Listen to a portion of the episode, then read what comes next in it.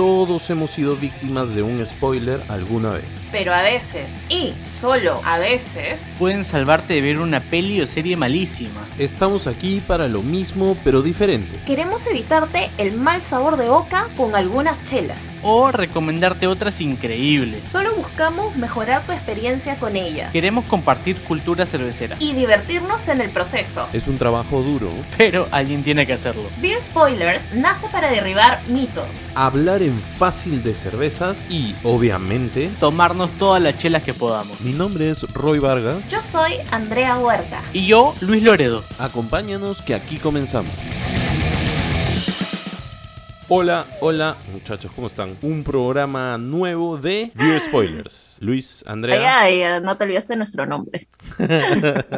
Cuarto ¿Cómo andan, programa, muchachos? muchachos? Cuarto programa. Qué lejos estamos llegando. Increíble, increíble. Sobreviviendo, sobreviviendo a la semana. Cada vez más peruanos ya vacunados. Eso está buenísimo. Igual no bajen la guardia. Hay que tener bastante cuidadito con el tema de contagios, pero Cada vez más bares abiertos. Ese es el tema. Hay que cuidarse, por favor. Hay que beber cerveza, pero con cuidado. Con moderación. Eso con también. moderación. hay ser Así que, amiga moderación, por favor, Apúntate. eh, escríbenos que tenemos que ir a tomar contigo Claro. nomás. Como siempre. Arrancamos. Exacto, arrancamos directo. Directo al paladar. Directo al paladar. Nunca mejor dicho, sobre todo por el tema de este programa, que es, ¿la cerveza siempre es amarga? Se van a sentir más identificados las personas que no les agrada la cerveza. Es más, es una razón... Mejor dicho que solo han probado una. O que no han probado la cerveza correcta.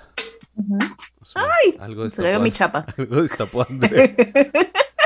Con la muela, que con la muela ha destapado la chela. Ay, es que.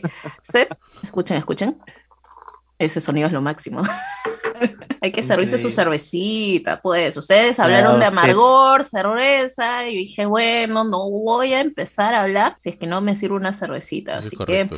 que, Remojando las una- palabras. claro, remojando las palabras. Ando con una Session IPA de Cumbres. Yo pensé que ibas a decir ando con una sed. Con También. una session de- Ando con una sed siempre, siempre. Hay un poco de deshidratación. Pero para eso la solución es nuestra ¿Qué tal, Andrea? ¿Cómo está esa? Bien, tienen carambola y piña golden. Justo Ajá. hace poco la acaban de embotellar, así que más fresca imposible, ¿no? Media jugosita. ¿Cómo se llama? Estrella dorada de cumbres, Ah, ¿no? Es, Sí, rubia, una session IPA, ¿no? Tiene lúpulo, pero un lúpulo no tan fuerte, ¿no? Y que también va al tema de ahora, ¿no? Que vamos a, a- mencionar cervezas con un poco de amargor. ¿Ustedes, chicos, con qué andan o todavía no se hidratan? Bueno, yo justamente ando en lo contrario. No estoy tomando nada absolutamente lupulado. Estoy con una red solera, generación 1, de 7 vidas. Ajá. Es una American Wild Ale. Es más Ah, sí. acidona que, que amarga. Entonces está muy buena, está muy Eh, buena. Justo lo vamos a mencionar más tarde, esa cervecita también, ¿ah? Ah, Ajá. Esa, esa- esa es la protagonista Ay, ay, ay. de Cata Calata. Es- Esa, Spoileé. esa es la calatita de, de hoy, la calatita de hoy. Spoileé, spoileé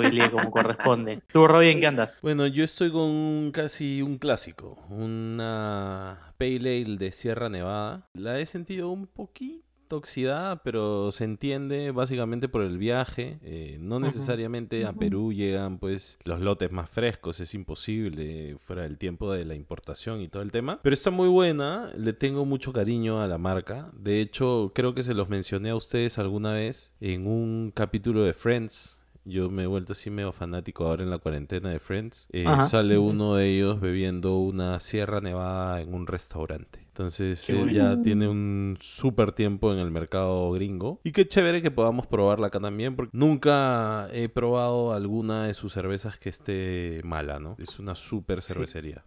La verdad es que es algo seguro, ¿no? Exacto, exacto. Pero Uy, siempre no. tomándolo con pequeñas pinzas, ¿no? Ah, sí. Em, eso en que, No seas en que pesada, ya es está un poquito. cerveza. Claro, que, es que ha viajado un poquito, ¿no? Hay que, He viajado. hay que saber. Ha viajado, ha, ha- ha Tú cuando, viajado. tú cuando viajas llegas peor. Sí, cada vez más oxidada vengo. Lo hemos visto, lo hemos visto. Ya, ya, oye, y ahora Roy ya no, mira, yo interrumpí por hablar de la chela, todo, y dejamos de lado un rato el tema de ahora. Bueno, Roy, te doy el pase para seguir. Cuando le conviene, suelta el micro, ¿no? Sí, sí. Bueno, entonces, el tema de hoy es amargor, ¿sí? Entonces, Ajá. primero, ¿cómo funciona el amargor? ¿Qué es el amargor? ¿Hay, hay alguna definición que nos pueda dar alguno de ustedes dos? Luis, Andrea. Yo puedo hablar un poco de cómo detectamos el amargor. Ok. Muchas personas piensan que el amargor es un sabor, pero Ujú. los sabores se van con el tema de dos sentidos, el olfato en nuestra nariz y nuestra boquita que va el gusto. Y para esto el amargor no es un sabor, sino es un gusto. Entonces, en nuestra boquita donde tenemos nuestra rica lengua viperina, que no solo sirve para rajar, Pasó a ser un programa de nido este. Sí. Sí, sino también para detectar los gustos. Entonces, este gusto lo detectamos en nuestro paladar y aparte también en otros lugares como en el esófago e inclusive también hay receptores gustativos en el intestino. Pero en este momento no vamos a hablar de eso. No, no vamos a, No vayamos hasta tan adentro. va. No vayamos tan adentro. no vayamos tan adentro, ¿no? Entonces, detectamos el gusto en la boca y otro dato curioso es que el gusto no se detecta rápidamente como puede ser la acidez o algo salino, sino se demora un poco más en poder percibirlo. De hecho, yo había leído por ahí que el gusto amargo está relacionado siempre a cosas tóxicas o, Sí, o el veneno, perfecto. ¿no? Y entonces, no solamente los humanos, sino hay muchas especies de animales que apenas prueban algo amargo se alejan por completo. Porque Claro, es, porque es era una- supervivencia pura, ¿no? Supervivencia para las personas que van a probarlo Sí. y también era una forma de defensa de, digamos, las plantas, de los alimentos, ¿no? Para que los depredadores no se coman algo directo. Y es ahí también como el lúpulo, de sí, para, para defenderse, comienza a generar estas resinas donde encontramos ese amargor. Man, ya. Así que si se me cae una doble IPA del piso, mi perro no se lo va a tomar. No, sí. Sí, porque tu perro... es más rico de tu decir. ñam, ñam, ñam. Claro, mi perro es Tasmania, pero un perro normal. No, lo que pasa es que lo que pasa es que ahí va un tema que vamos a, a tratar en el programa, que es que la cerveza no es solamente amargor, la cerveza es equilibrio. Y para, para equilibrar el amargor debe haber una parte eh, de dulzor, que son estos, este azúcar residual que queda todavía en la cerveza. Hay tema de alcohol también que le da equilibrio a ese amargor. Pero justo aprovecho que Andrea ha hablado de lúpulo. Y entonces muchos saben, y muchos más no lo saben, pero el lúpulo le brinda el amargor a la cerveza, ¿sí? Pero además también, ¿qué le brinda? Le brinda sabor y aroma, ¿verdad? Claro. Cierto, cierto, señor. Digamos que el amargor de la cerveza proviene en su mayoría del lúpulo y después de algunas otras cosas. Exactamente. ¿Qué otras cosas? ¿Qué Puede otras ser, cosas? Por ejemplo, Este, la, malta, la- el tostado de la malta. Puede ser también el perfil El del agua. agua. El agua también. El agua. Ahí está, coincidimos, Perfecto. coincidimos con Luchito. Vamos, Roy. ¿no? Otros adjuntos, como chocolate, café, Claro. ¿no? Y justo que mencionabas el tema de la malta, no me voy a poner tan técnica, Por favor. pero quería, quería decir que cuando la malta tiene este tostado, ¿no? Que, que va al horno mucho más Claro. fuerte, comienza a desarrollar algo que se llama la reacción de Maillard. Esto lo que genera es que los compuestos que, que tiene esta malta, que son algunos tipos de ácidos, ¿no? Se convierten en lactonas que también se hallan en el café que está tostado, ¿no? Entonces por eso nos hace recordar este tipo de amargor, ¿no? Con el café, con el chocolate. Claro, claro, perfecto. Entonces, diferentes factores que tenemos, lúpulos, ¿no? Maltas y adjuntos, y yo creo que eso sería casi, casi todo Sí, lo que sí, pueda proporcionar, y el agua, ¿no? Como menciona. Ya abarcamos el 99.9% de las cosas. Después se, acabó el hay programa. muchos dices. adjuntos, ¿no? Se acabó el programa, entonces. Rapidito, Sí, cinco sí. minutos. Bueno, muchas gracias. No, no, no. Hay, hay un tema que Pueden nosotros... seguirme en redes sociales como...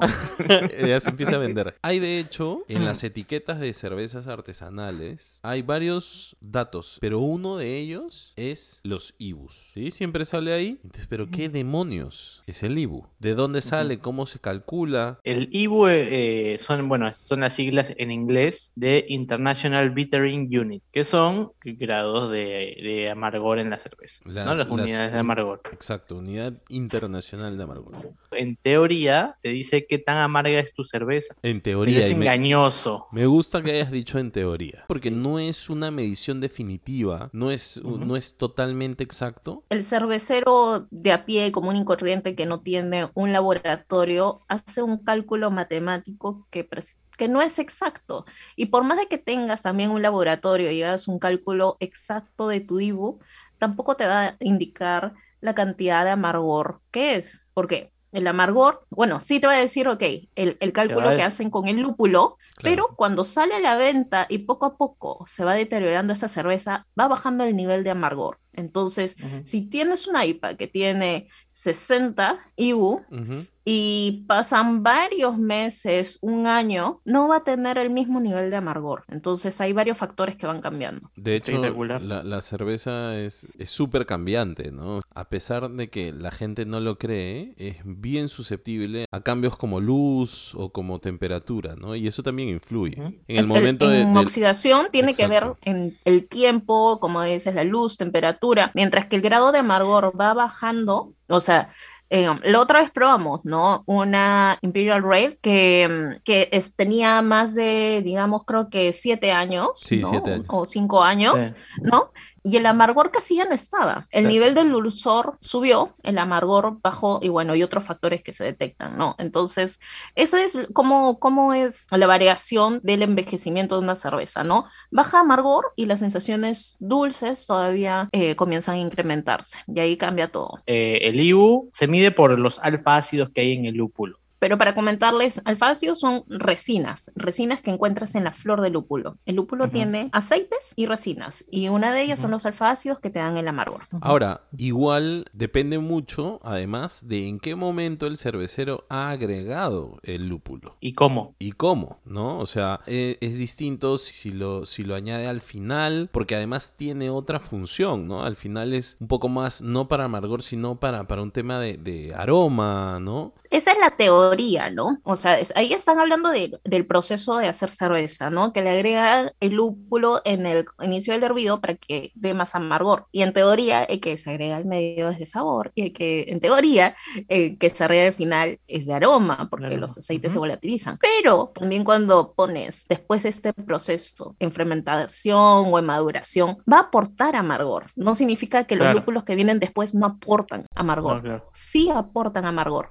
Entonces, por eso te digo, en teoría es así, la teoría general, pero sí tiene sus pequeñas observaciones y cositas que ya el cervecero, ya un poco más experimentado, puede ir controlando y haciendo sus cálculos. Tal cual. Es cierto. Es tan, es tan simple como que le, le hago una apuesta a cualquiera, que si vamos a un bar y elegimos dos cervezas de la pizarra que tengan el mismo IBU, van a ser totalmente distintas en percepción de amargor. Sí, claro. Es, es Sí, seguro eso. Y además en cerveza, como en todas las cosas buenas de la vida, el equilibrio es clave. Entonces no puedes hacer una cerveza súper amarga. No puedes hacer una cerveza súper dulce. Si quieres tener amargor, tienes que contrapesar con dulzor o, o con el tema del alcohol. Entonces, hay, hay- hay- esto hacer cerveza no es sencillo. Al ser- hacer cerveza es como ser un alquimista. ¿no? Hay que buscar el equilibrio y hay que, obviamente, tratar de entender lo que quiso hacer el cervecero, la intención del cervecero con esa cerveza específica. ¿no? Cual. ¿Sabes qué, Roy? ¿Sabes qué? ¿Sabes Dime, qué? Car- dime, Carlota. Digo, este, dime. Tengo ganas de escuchar un datito del chato. Ahorita creo que es un buen momento. Es un buen momento. Increíble, Vamos, qué a, increíble. vamos a meterle a, a la parte favorita de, de Luis. Del programa, de todos los oyentes. Por favor, escríbanos en, en arroba beer spoilers en Instagram y cuéntenos, En el libro de reclamaciones para poder quitar el dato del chato. cuéntenos cuál es la parte que más les gusta del programa. Puede ser el, el dato del chato, puede ser Cata Calata, puede ser cuando se acaba el programa. Ustedes nos dicen qué es lo que más les gusta. Bueno, como dice Andrea, vamos a escuchar el dato del chato en este momento.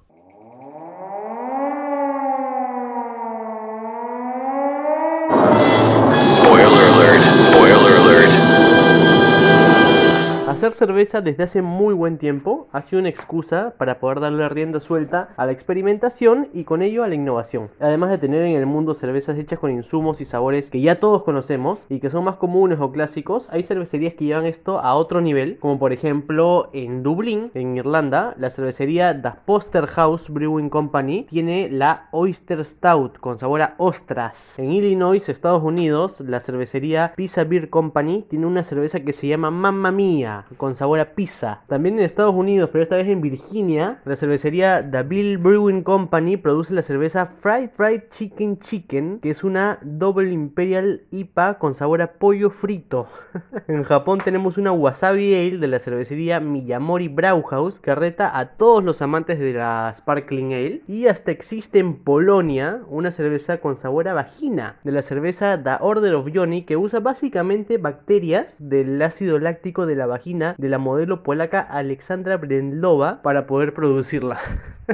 Yo me imagino dos o tres amigos míos probando esta cervecita. Quédate pendiente de los datos que voy soltando cada semana, por ahí te sorprendo. Oye, Luchito, ¿qué, qué datitos me estás sacando hoy? Sí, sí, ah? se ha puesto ¿Cómo es eso pornerazo. de- Se ha puesto pornerazo. de- Estábamos hablando de chelas y se puso pornero. Sí, es un ¿Cómo dato interesante. de- ¿Qué onda eso? ¿Qué Hay que onda? conseguir ¿Qué algunas onda con botellas. eso? Claro. Voy a, he mandado para traer un contenedor de esa chela. Solo para términos Sí. educativos. Sí, de la de ostras, ¿no? Ah, obviamente, obviamente hablábamos de eso. ¿Y ustedes cómo se imaginan una chela rara? Yo alguna vez he leído una que le encantaría a Lucho. Hay una, Ay, una- cervecería, una cervecería neozelandesa hizo una cerveza con un agregado muy especial, que era semen de alce. Mm. Mira Ok, vos. no venado, No, no, no, no. no, No, no, no. no de un ronzoco, no de un cuisito, No, no. no. Y además, insumo extraído artesanalmente, me dijeron. Qué mierda. ¡Qué eso, horroroso! ¡Qué horroroso! Ya, ya cambiemos, ya cambiemos de... No, pero es cierto, ¿ah? búsquenlo, en internet, es cierto, es cierto. No. Lucho, la cerveza más rara que has probado tú. Ah, su. Este. Me mataste. Ah, Andrea, la cerveza cerveza más rara que has yo. tomado. Ahí dejamos que Lucho piense. Mm, la más rara. Ah, me acuerdo una en, en Brasil que en un concurso la habían inscrito y tenía sabor a sopa. una sopa, Sopa. conocida de ella. ¿Qué, qué Ah. cosas tenía la sopa? No estoy muy segura. Era un sabor parecido a palillo o algo así, pero era rarísimo, rarísimo. Y en esa mesa me tocó juzgar con dos brasileros y los dos eran como. Oh, sí, tiene sabor a esta sopa, está buenísimo. Ay, Y se yo le empezaron a tomar que- con cuchara. sí, por poco. Entonces, eh, mi cara era como, oh, ok, ¿no? Entonces, dependiendo ahí, ¿no? Digamos en que acá se les ocurre hacer, no sé, un- una chela con sabor a menestrón y logren el sabor, ¿me entiendes? Pero otra cosa es "Su, que... qué rico. Falta el choclito. Claro, Claro. porque tiene que, tiene que ver mucho el paladar de la, de la gente y hacia dónde vas, ¿no? Claro. Pero esa sí es una de las cosas más raritas que, que Qué he probado. Yo te digo una, es un estilo, me parece tradicional alemán, que le dicen jamón líquido. Y es como si Mm. estuvieses tomando, creo que tú también la, ¿Una la probaste. Exactamente. Uy, Es- no, a mí me encantan, me Uh, encanta la. Rauchbier. O sea, Eh, yo a- a- ahí, son ah, o son sea, pa- típicas de, de Bamberg en, en Alemania. para probarla, chévere, pero eh, no. No, es, que, es que tienes que probar una bien hecha y vas a ver cómo te, te cambia así el De chip. hecho.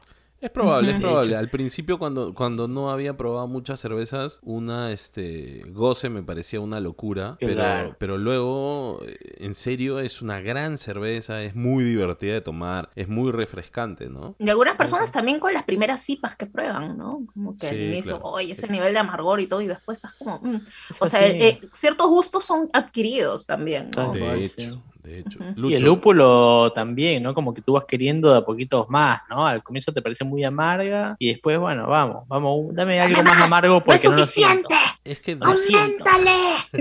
definitivamente en, en- en la cerveza comercial o industrial no tienes una presencia de lúpulo tan fuerte. Entonces, cuando por primera vez te encuentras con una cerveza lupulada o con mucha sensación o mucho aroma lúpulo, claro, es raro, ¿no? Nunca lo has probado antes, entonces te, te cuesta Sí. definitivamente. Bueno, eso a mí me ha pasado hace, hace poco y ahí respondo un poquito a tu pregunta, creo. sí, sí, que está. Este- Te, iba, te iba a insistir, te iba a insistir. Tal cual, sí, te vi la cara. Este, con la- las, las pastry stout, ¿no? Uh. Que, que, claro, una cerveza con, ahora en Estados Unidos, que, que las probé un poco más, con sabor a donut o a, o a marshmallows, ¿entendés? Dije, no sé si me encanta, debe ser raro, pero seguramente es cuestión de acostumbrarse también, pues, ¿no? Sí, bueno, la, la que probaste Red está buena. Sí, es mucho más sobria. ¿ah? Las otras, estas comiendo directamente el dulce de leche. Bueno, y también tiene que ver con el nivel de dulzor que están acostumbrados en Estados Unidos. Yo creo que consumen algo un poco más elevado en azúcares. Sí, claro. eh, o no, y eso que en Perú también a veces, ¿no? Pero me da la impresión que allá todavía es un toquecín más. Sí. Por eso es que a, a veces nos, yo- no, nos, no llega a, a chocar un poco. Bueno, Así ya es. El, el- el preámbulo ha estado interesante. Nos hemos distraído un poco del tema principal. Cuando un dato es bueno, así saca mucha conversación. Así. Da para hacer un programa completo. Tal cual. Bueno, a ver, yo, yo quería, yo quería seguir con el Entonces, tema de los esfuérzate para la próxima, Luchito, por el Uh. primer rato que estamos hablando más. Ah, madre. Roy, este, corta y edita, por Sí, favor. sí, sí, esa parte, no, esa parte va a salir para que la gente se entere el, Mucha, mucha agresividad el para tipo los de corazón oyentes. que tiene Andrea. Claro, Este, ya, bueno, entonces quería insistir con el tema del IBU. Habíamos comentado que en etiquetas de cervecerías artesanales siempre lo vamos a encontrar como un dato importante y cuando vayamos a un bar de cerveza artesanal vamos a encontrar la famosa pizarra. O de cerveza en general, ¿no? Sí, sí, sí, de cerveza, es cierto. Vamos a encontrar la famosa pizarra o ahora en los menús con el lindo QR, porque claro, ya no se puede tener menú, ahora escaneas, bueno, los que pueden escanear, ¿no? Porque Lucho, su celular no escanea el código QR. Cada vez que uno va al restaurante con Dios Lucho, mío. hay que pedir su comida por el niño. Así como Andrea pide, pide auspiciadores, voy a pedir también que a ver si me dan unos bancos para de comprarme un celular que lea QR. Ay, pobrecito, me lo están marginando. Terrible, Dios mío, este equipo. Bueno, entonces, ves en la pizarra y ¿qué ves? Alcohol, ¿sí? Bueno, ves, ves el nombre de la cerveza, obviamente. Por ahí el estilo y el IBU. Y el Ibu. Y el precio, ¿no? Sí Pero o sí está el Ibu, ¿ah? Sí o sí está el IBU. Mucha gente está en desacuerdo con el Ibu, pero sí o sí está, siempre. Es, es- es una discusión que, que comenzó en Estados Unidos hace un tiempo. Bueno, Estados Unidos nos lleva pues, años luz en tema de cervecería artesanales, donde realmente inicia la revolución de la cerveza, la nueva revolución de la cerveza, ¿no? Y ahí es donde inicia este cuestionamiento respecto del IBU. Pero aquí, y, eso, y esto es para que lo tengan claro los oyentes, no vean el IBU como algo sagrado y absoluto. Es básicamente una guía. Para que más o Ni menos... como algo muy malo tampoco, ¿no? Porque No, lo estamos no, destruyendo al Ibu acá. No, no, no, para nada. Pero claro, lo que queremos decirle es que no es absoluto, pero que sí sirve como una guía para darnos más o menos cuenta, tratar de entender qué es lo que vamos a tomar en esa cerveza o vamos a, sentir en esa cerveza. ¿Sí? Es relativo. Es relativo. ¿No? Y también pensar que de hecho hay un tema de equilibrio que siempre el cervecero va a buscar. Ahora, otro ¿Qué punto. palabra va bien ahí? ¿Cuál, cuál? Una palabra que me encanta. Depende. Increíble. Roy, te hago una pregunta, ya que hablas, hablas de los datos de la pizarra. A ver. Porque todos sabemos que un porcentaje de alcohol va, obviamente, porque es porcentaje de 0 a 100. Y tú ahí puedes darte una idea. ¿Y los IBUs de cuánto cuánto van? Dicen los expertos, no, mentira. Eh, por, lo que, por lo que he investigado, va de cero al infinito y más allá. Porque es más, ah, en algún momento comenzó una competencia también en Estados Unidos de quién hacía la cerveza con más IBUs, ¿no? Este, 300, 2500, ¿sí? Wow. Una locura. Yo creo que se deben ahorrar y póngale wasabi, no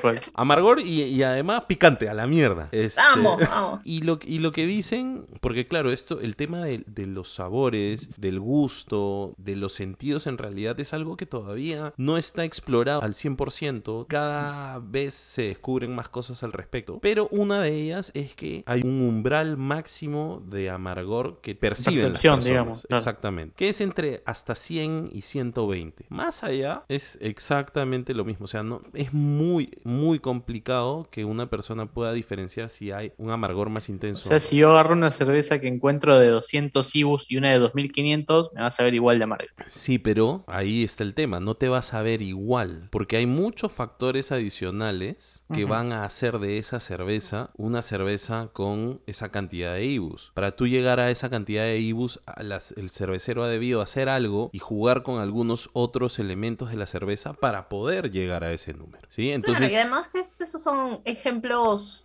muy, muy extremos Sí, que claro. no vamos a encontrar Sí, en el sí. mercado. En el Así mercado nacional, No se por lo menos. ¿no? estresen, no se estresen. tranquilo. Mayormente van a tener niveles de amargor más o menos bajos, ¿no? Mm, Sí. Yo creo que en el mercado vamos a tener, sí, de en- entre 0 y 80, 90, 100, Por ahí, sí. y no mucho más. ¿ah?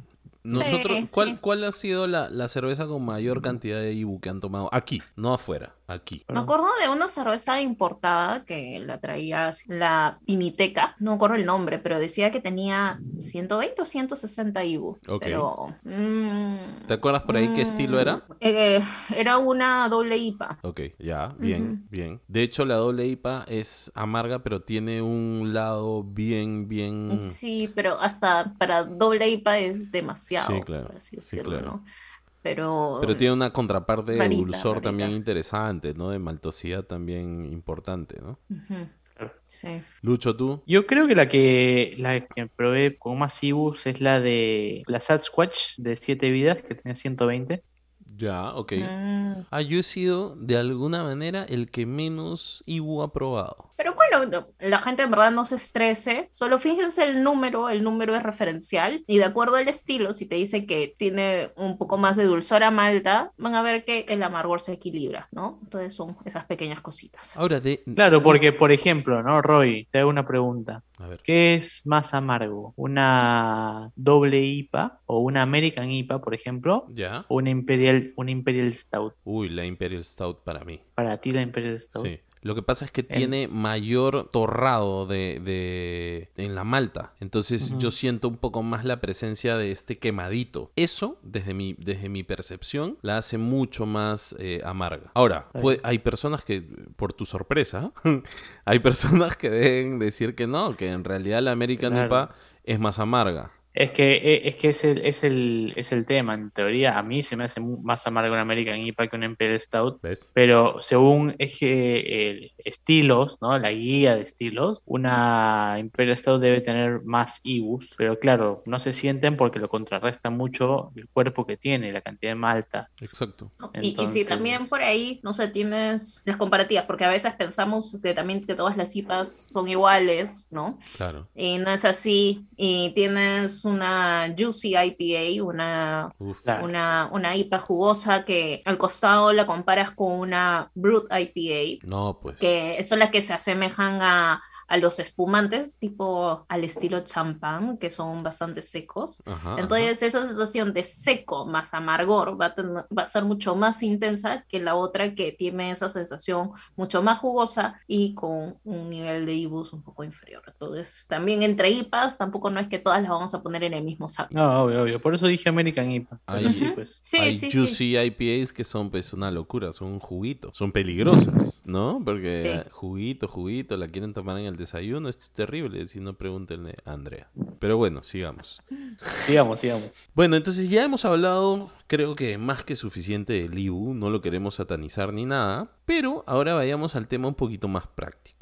Todos tenemos un supermercado cerca, una tienda cerca, y entonces, ¿qué cervezas podemos encontrar? Por ejemplo, si no me gusta mucho el amargor, puedo comenzar a tomar, ¿sí? O, o cuáles puedo probar con un amargor leve, y luego cómo puedo ir subiendo para que la gente pueda hacer una escala, pueda comprar dos, tres cervezas y diga, ok, hago mi, mi entrenamiento, entre comillas, y pruebo una que no es tan amarga, otra que es un poquito más amarga y otra mucho más amarga. Entonces, Luis, ¿qué podemos encontrar que no sea muy amargo, por ejemplo? Ya, por ejemplo, yo creo que las American Pale Ale son un buen ejemplo de estilo para empezar. Todas las cervecerías tienen una Pale Ale. Es un ejemplo bastante común.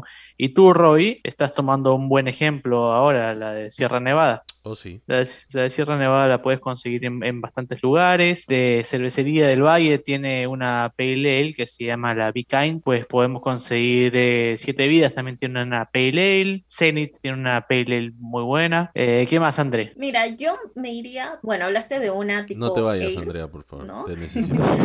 Creería que una lager que está más cercana a lo que mayormente el público que no ha experimentado mucho de chela pueden probar, ¿no? Una cerveza rubia, ligerita, pero con un amargor pronunciado, pero a la vez equilibrado, me parecen las Pils del perfil alemán. ¿Cuál tenemos en el mercado? Una latita roja que se llama Stangen. Y Ujú. de esa conocemos la latita blanca, la vais, algunos, ¿no? Ujú. El venadito. Entonces, el venadito, Exacto. exacto, ¿no? Entonces, eh, una Stangen a una buena temperatura de unos 6 graditos, la bebes y igual vas a sentir el amargor, pero en un nivel bastante moderado. ¿Directo ¿no? de la lata o en copa, Andrea?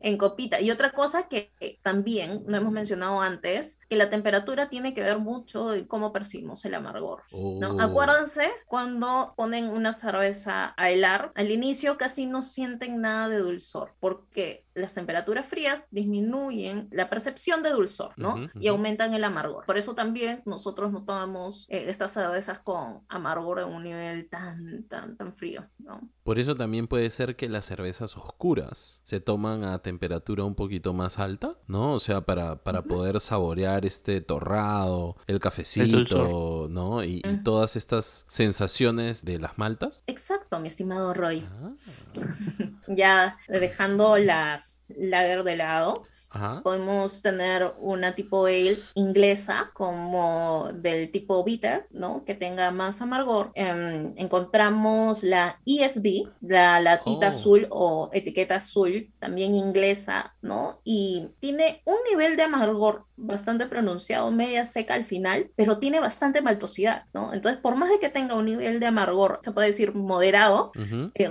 no se siente tan amarga por el apoyo de las maltas. El equilibrio del que bien.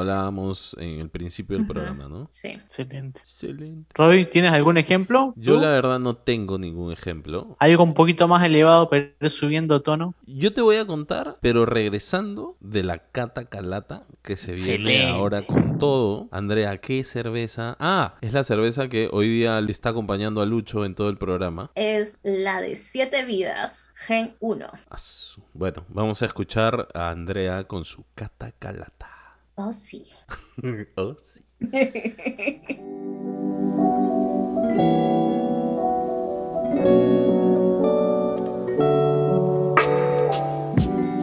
Cata calata. Oh, sí.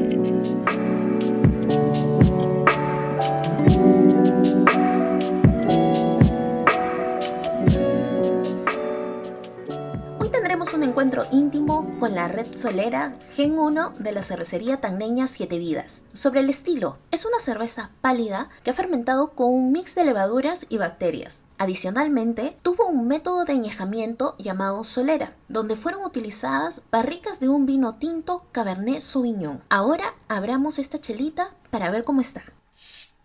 En apariencia, tiene un color amarino pálido claro con una muy baja turbidez. La consistencia de la espuma es media densa, compacta, con un poco de cremosidad y medianamente persistente. En aroma, lo primero que se me viene a la mente es el recuerdo a un durazno en almíbar junto con un albaricoque fresco. Después, se percibe algo de dulzor del grano más una ligera miel clara. Las notas cítricas sobresalen en media alta intensidad, al igual que una acidez muy parecido a un delicado vinagre blanco. Por último, en una intensidad más baja, el bret y la barrica. Recuerden que para pasar a boca debemos dar dos sorbos, uno para limpiar el paladar y el otro para gozar. Ya saben. Entonces, en primera entrada, la acidez reina de una manera un poco intensa. Particularmente me encanta la acidez, así que para mí es algo positivo. Aparte, este descriptor está permitido dentro de la fermentación mixta. Luego, la percepción de los sabores de la malta en añejamiento se unen con la potencia de sabores frutales, algo así como si estuvieras chupando la pepa del albaricoque. Posteriormente, encontramos el bread. Esta levadura salvaje nos da unos recuerdos aromáticos a un lugar que nos encantaba ir de niños, que es la Granja Villa.